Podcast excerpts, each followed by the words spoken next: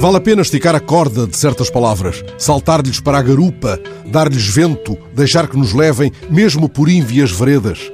E se sentirmos que nos estamos emaranhando no seu formidável fio de sentidos, encostemos-los à parede, o étimo ou a vida.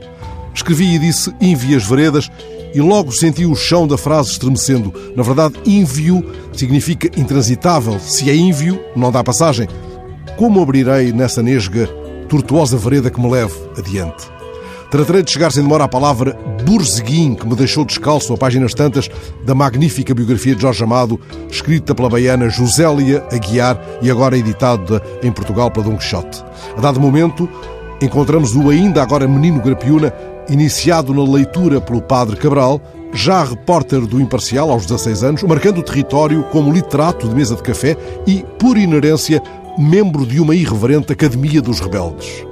Tal academia era dirigida pelo poeta mais incendiário daqueles dias, como descreve a biógrafa de Jorge Amado. Quem era esse poeta?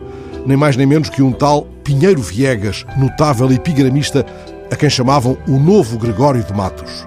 Já vamos a esse outro grande sátiro, também conhecido como Boca do Inferno. Demoramos-nos agora um instante na passagem em que a biógrafa de Jorge Amado descreve o epigramista da Academia dos Rebeldes.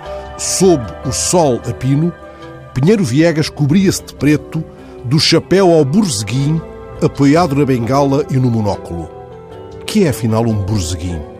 Explicam os dicionários que se trata de um sapato de cano médio, uma espécie de botim, algumas vezes referido também como sapato de soldado. O burzeguim foi usado por jogadores de futebol como chuteira até aos anos 50 do século passado e foi usado por um famoso epigramista considerado, na altura, o novo Gregório de Matos. Vamos ao Gregório colher uma palavra cheia de véus? Vamos. Vamos ao epigrama em que ele pergunta: que falta nesta cidade? E logo dá a resposta: verdade, honra, vergonha. E mais pergunta: quem a pôs neste rucrócio? Saiu desta vez não um fogoso corcel, mas um esfalfado rocinho, até que o blog Origem da Palavra, uma espécie de versão brasileira do Ciberdúvidas, esclareceu.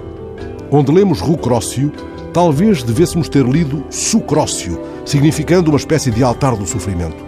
Ressalvo, contudo, a possibilidade de estarmos em presença de um trocadilho ou de uma alfinetada muito privada do epigramista. Mas é justamente chegados a encruzilhadas como esta que devemos calçar o borzeguim e avançar pelo puro prazer de descobrir palavras, delas desvendando o sentido mais fundo, despindo-lhes o véu da opacidade.